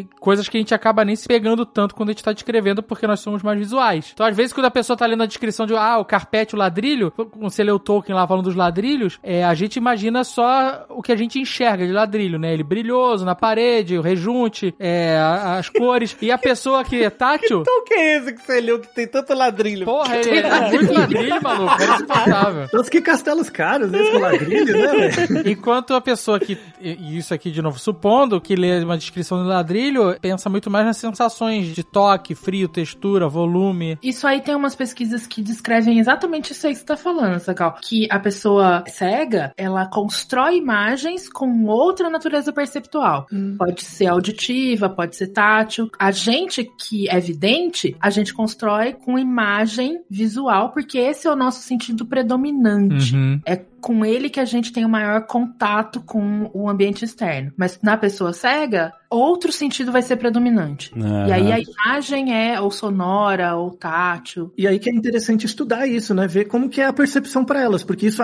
amplia o senso de realidade como ele deveria ser. Porque uma pessoa cega de nascença, por exemplo, eu não tenho como saber como é a percepção das coisas para ela, a não ser que eu entre em contato. Eu nunca vou saber, né? Mas entrando em contato, eu consigo enriquecer coisas que eu não perceberia se não falasse com ela. Isso vale muito para as pessoas com a fantasia. Fantasia. Essa palavra é muito ruim, Jesus. É, ela é ruim porque a fantasia é só ligada a imagens mentais, e não é. Quando você não, não imagina a maçã na sua cabeça, não quer dizer que você não possa ser uma pessoa criativa, imaginativa, que tenha fantasias mesmo. Então, ah, o presidente lá, o CEO do, da Pixar é um exemplo. Peraí, mas CEO não faz filme, né? CEO assina cheque só. Às vezes não tem nada a ver com as histórias, né? às vezes só... Não, mas ele criou muitos personagens até lá, né? Ele era um cara muito talentoso e tal. Na reportagem que fizeram dele da BBC, pediram pra ele desenhar de cabeça a pequena sereia. Saiu uma garatuja de criança horrível, não dava pra saber o que era. Tipo, era uma bolinha e nada a ver. Aí, conforme ele ia falando pra ele mesmo a descrição da pequena sereia. Então, a- no primeiro desenho ele tinha que desenhar em silêncio, aí saiu tudo feio. Aí depois ele falava, não, a pequena sereia é uma sereia, ela tem um cabelo vermelho. Aí ele começava a desenhar e saía bonitinha. Aí volta na questão do loop fonológico, né? Uhum. Então ele contava pra ele mesmo a imagem que ele não conseguia ver. E aí ele Porque ele estava fazendo relações com outras coisas, com as Isso. o controle motor, por exemplo, do Exatamente. desenho, ao invés de fazer palavra, imagem mental. É, Então a memória dele é construída diferente. Uhum. Independentemente disso, ela é uma pessoa super talentosa e tal, né? Tanto é que quando ele se aposentou, existe um teste pra ver o grau de fantasia que você tem, né? Um teste já padronizado. E ele aplicou esse teste em todos os funcionários dele, inclusive as pessoas que trabalhavam com cargos de escritório, na área financeira, enfim. As pessoas que tinham o maior grau de fantasia, ou seja, que tinham imagens mais vívidas, não eram as pessoas que trabalhavam na criação, era o pessoal que trabalhava na área financeira. Por acaso tinha um cara lá que ele, ele era tão bom, assim, de imagens mentais, que ele viu o desenho da Frozen uma vez e ele sabia reconstruir as imagens de trás pra frente. É Elsa, não é Frozen o nome dela. Tá, mas o, Fro- o filme Frozen. Não, o desenho chama Frozen, né? Não a- É, é. Perguntaram pra ele o enredo e quais eram as cenas, né, do desenho. Ele sabia reconstruir do final pro começo. Aham. Assim, tamanha memória fotográfica ele tinha, né? E era um cara que trabalhava com planilha. Não, não tinha nada de trabalho com arte formal, né? Mas é bom demais, porque ele consegue visualizar lá e é, os Excel todos. Células, É. células, né? Elas- É, é o Nash, né? Vocês lembram do filme? Sim, como esquecer? Esse filme aí é problemático pra mim. Por quê? Porque eu achei que tinha um. Nessa época eu achei que eu tinha um amigo imaginário mesmo. O quê? o quê? Porque o John Nash era esquizofrênico, né? Então, é, a- muitas pessoas que ele convivia no filme eram fruto da imaginação dele, né? Aham. Da imaginação da, da condição dele. Aham. E aí, uma vez, eu tinha visto ir ao cinema ver esse filme, e aí eu saí, a gente foi pra um pub, eu, um amigo meu, e aí o cara falou, vou ao banheiro, e eu fiquei no bar sentado.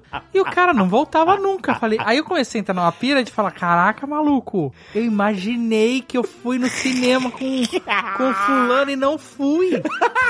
E aí eu fiquei me lembrando, deu no cinema rindo, conversando, sabe? Depois no carro, andando, entrando no, no pub, conversando com ninguém, que nem um louco, sabe? E aí o cara só tava atrás da coluna. Tava meio perseguido aí, o tinha- O que, que você pôs na pipoca, mano? Ai, ai, não tem muito dessas coisas, mano.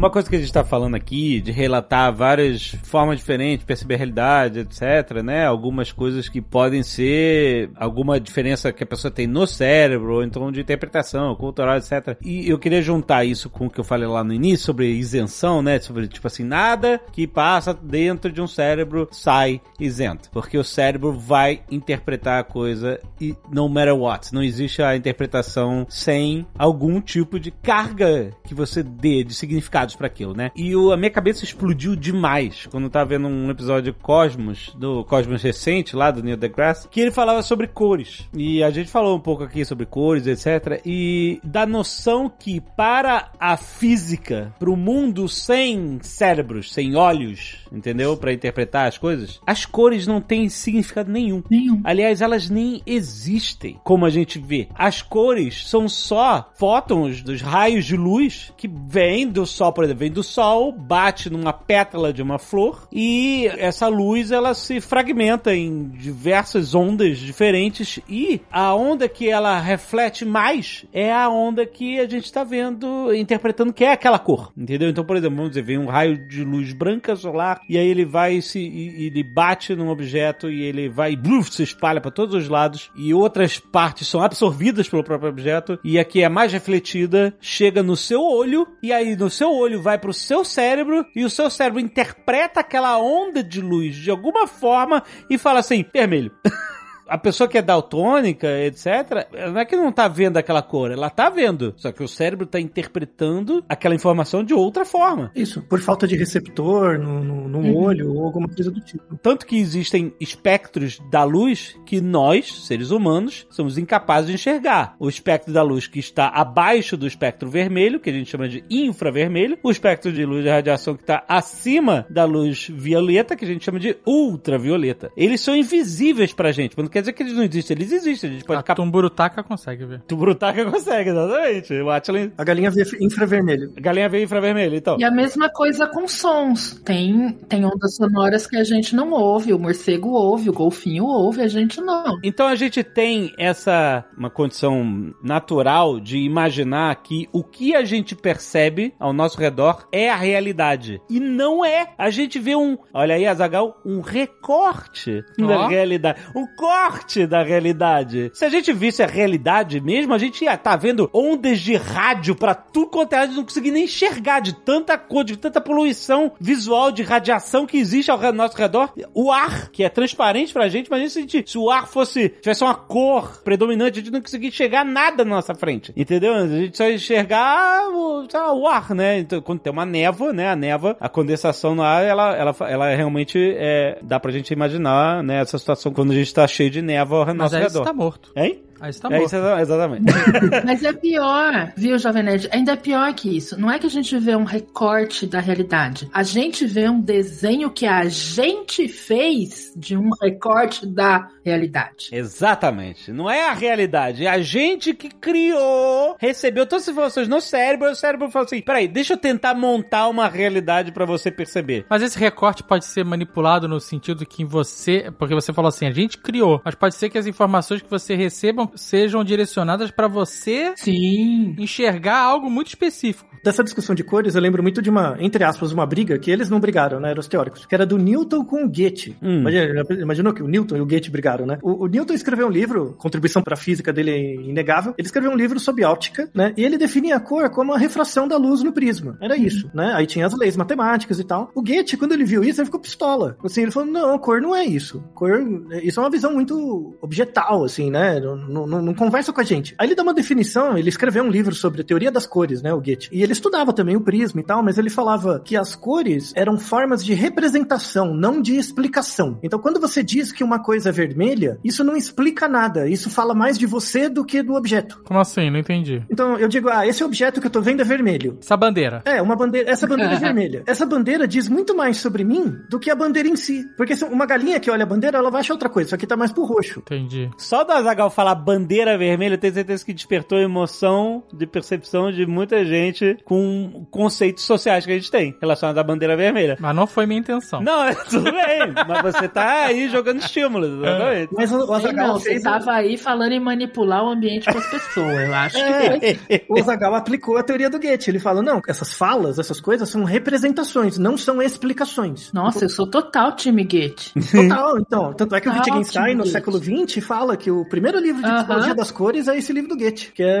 é verdade. E fala muito com a gente, né? Então, assim, quando você emite uma opinião, o quanto dessa opinião fala sobre você e o quanto fala sobre o objeto? As pessoas não sabem. Aí volta no começo, né? Que esse comentário, você fala, ah, esse comentário aí sobre o filme é isento. O quanto que isso fala de você e o quanto que fala do objeto em si? Esse é um exercício que as pessoas não fazem. As pessoas não fazem esse... Tem muita dificuldade de fazer esse exercício. Altair, olha só, nem o filme é isento. Claro.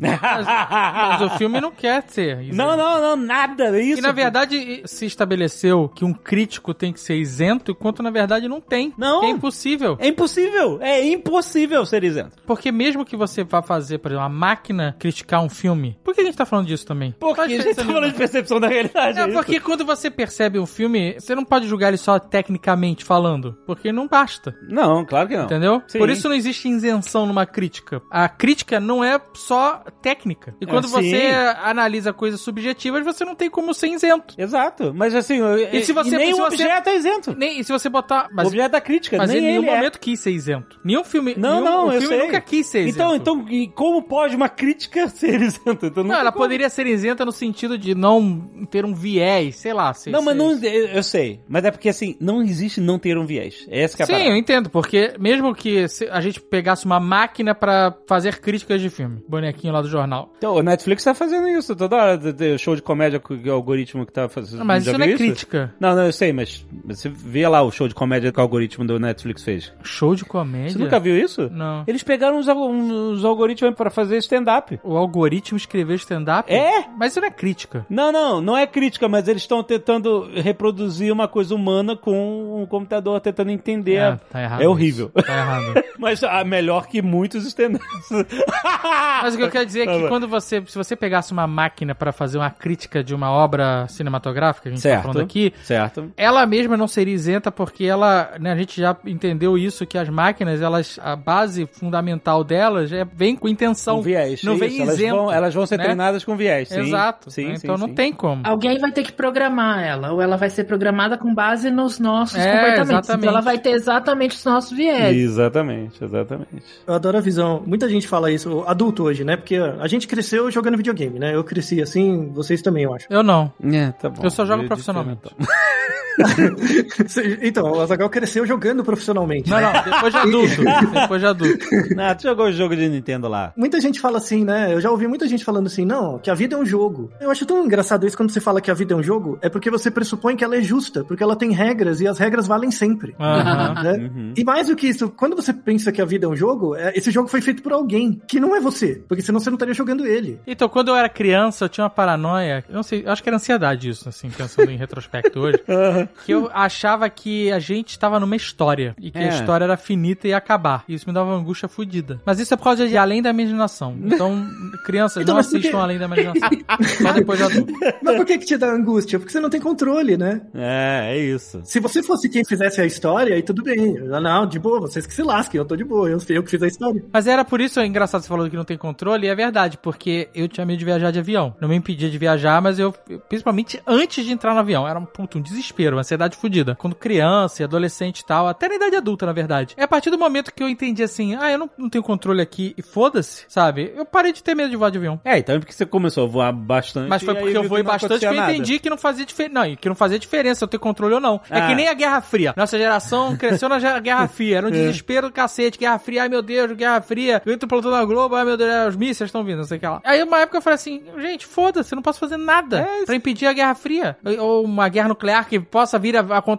É por isso que a gente sabe conviver com a morte. É o que a população brasileira tá fazendo diante da pandemia. É. Foda-se, a gente não controla isso aqui mesmo. É vai foda. todo mundo morrer. Vamos continuar indo na praia, fazendo balada, porque, né? É, é bem isso. Mas não só a brasileira, não, viu? Ah, Eu tô encafifada com a história da crítica isenta do quê? Jovem Nerd. é. Por quê? Porque eu acho assim que é uma falta de. Agora é opini- opinião pessoal, não tem nada a ver com a ciência. Eu tô tentando não dizer ignorância, mas não tem jeito de dizer isso de outra forma. É uma falta de conhecimento mesmo, de como o mundo funciona, as Maturidade, pessoas então. É funcionam. uma forma de maturidade, né? É, exato. Mas certeza. normalmente quando a pessoa fala, ah, esse crítica não é isenta e bababá, essa pessoa ela só não gostou que a crítica não concorda com o que, É, ela, é bem que isso. ela acha. É isso aí. É simplesmente assim. Isso. Mas ela, ela poderia ser muito mais feliz e muito mais funcional socialmente se ela tivesse tido aula de psicologia, sociologia e antropologia na escola Hum. e filosofia pra perceber que o que a gente chama de realidade não existe. Não existe. Porque o único contato que a gente tem com isso é processado pela gente, pelo nosso cérebro, nosso organismo, nosso repertório comportamental, nossa mente, seja lá o que, que você vai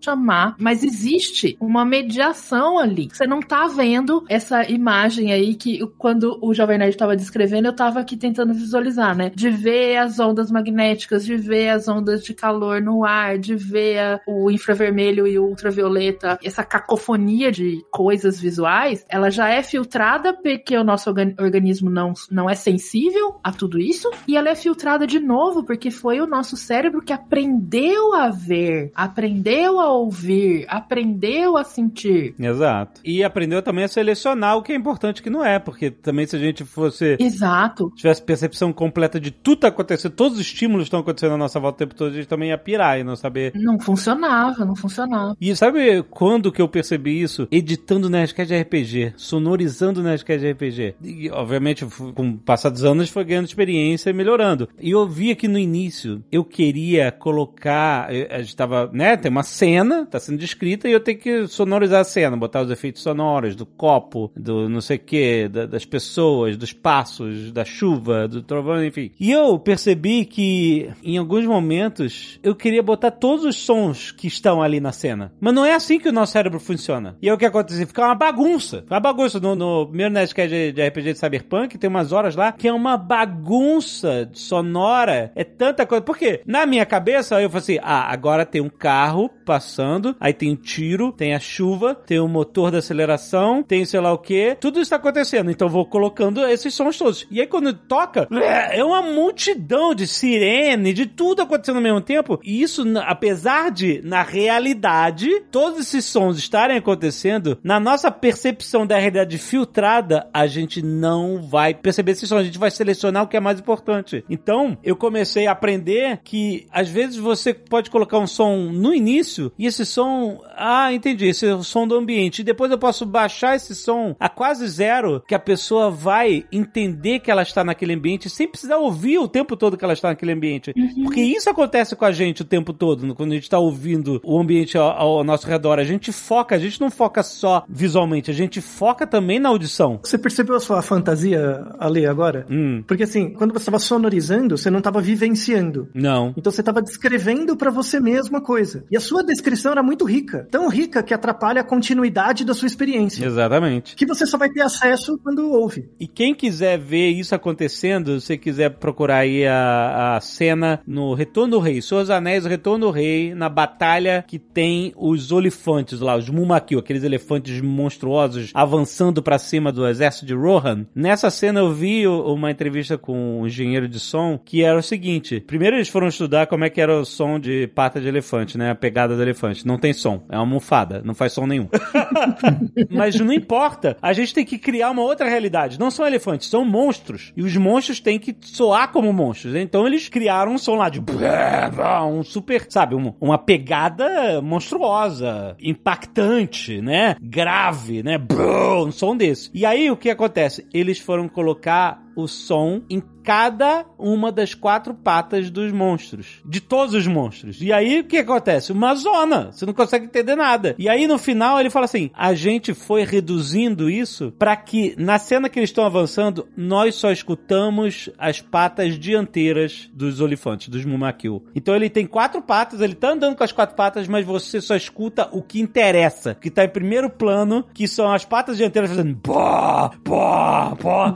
E você não se importa que você não tá ouvindo as outras patas, porque você completa no seu cérebro a percepção de que esses sons existem, mesmo que você não ouça. Você viu que a gente não dá conta da realidade? Não dá conta, exatamente. A gente seleciona tudo. You can't handle the truth.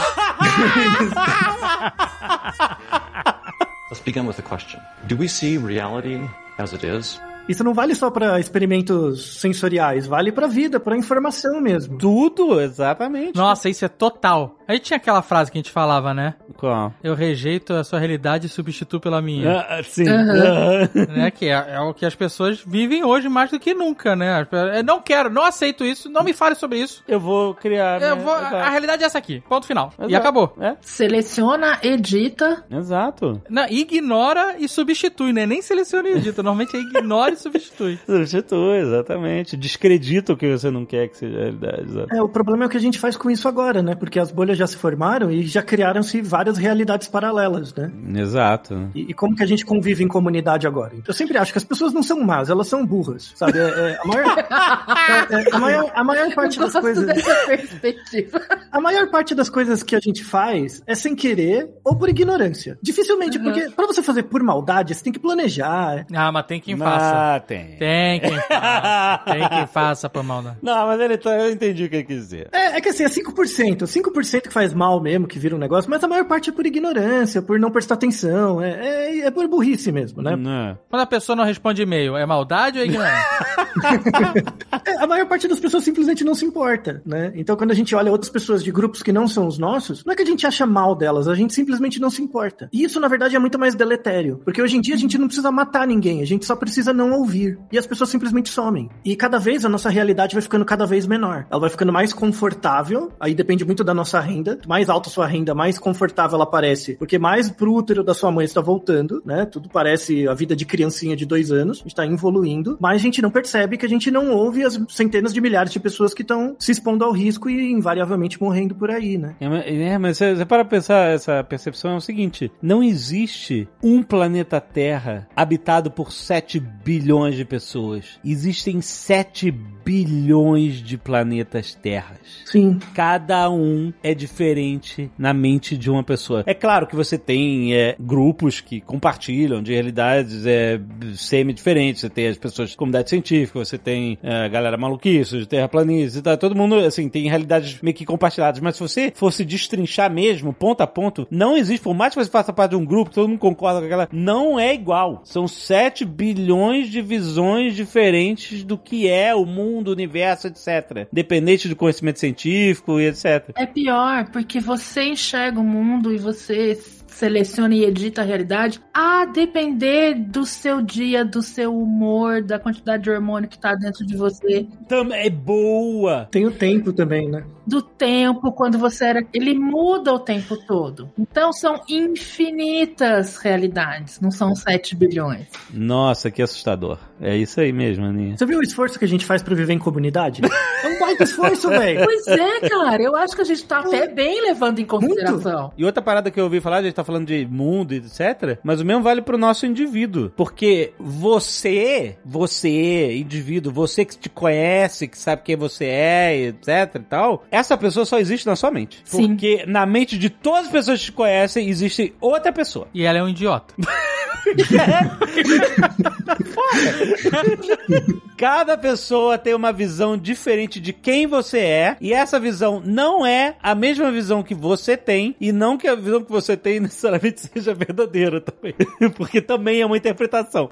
Não só uma interpretação, como também muda o tempo inteiro. Também muda, exatamente. Eita Então, o que você realmente é, que é um conceito, é uma abstração absoluta, Uhum. esse seu verdadeiro eu, seu self, ele é simplesmente o lugar onde todas essas coisas acontecem. Isso, é um centro de processamento, é, exatamente. Ele não é uma coisa, ele não é eu sou esta pessoa que é cientista, que é inteligente, que é gorda, que é chata, que é engraçada. Não. Eu sou o lugar onde essas coisas acontecem a depender do contexto e não acontecem ou acontecem de maneira diferente a depender de outras coisas. Então, a gente só consegue entender essa parada com muita terapia, cara.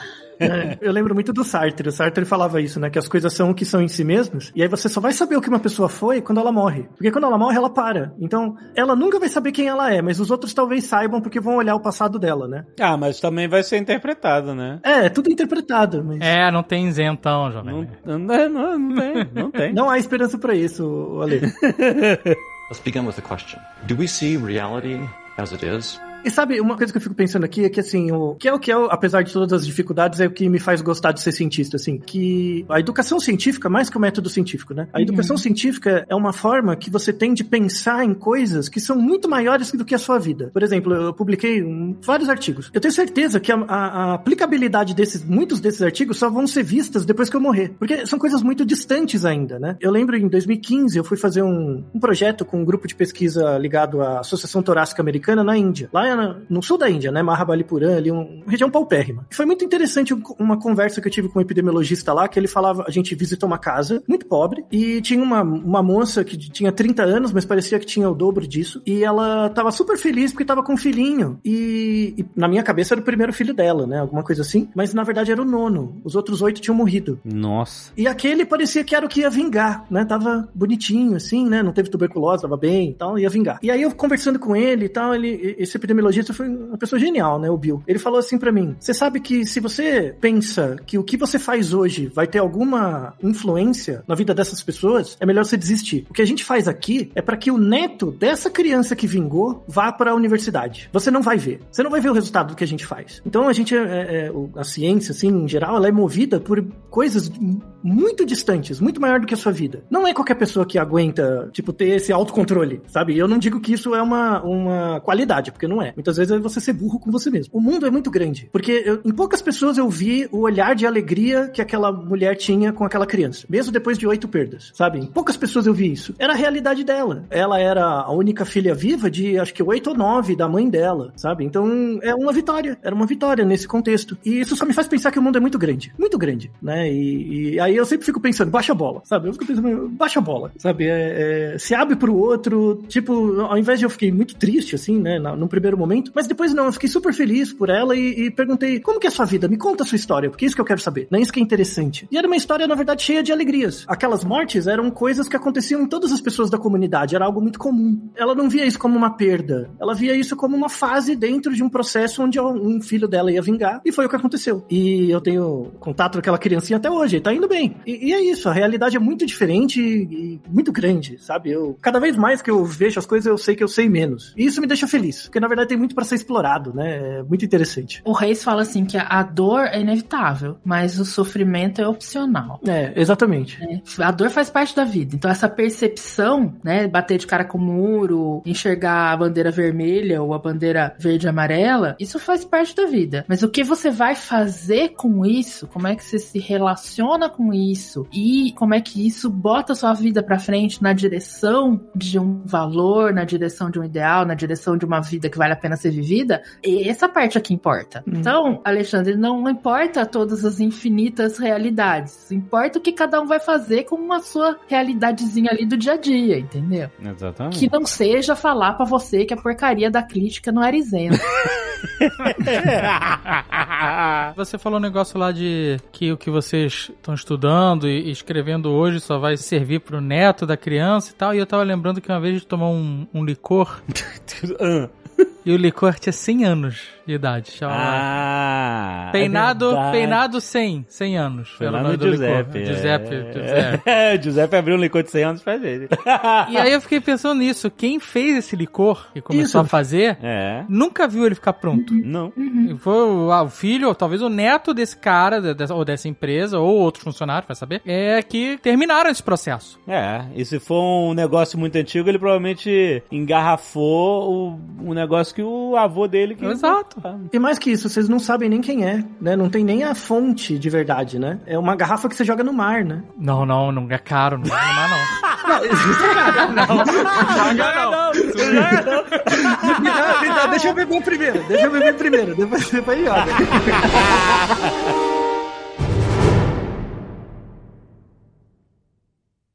Este Nerdcast foi editado por Radiofobia, podcast e multimídia.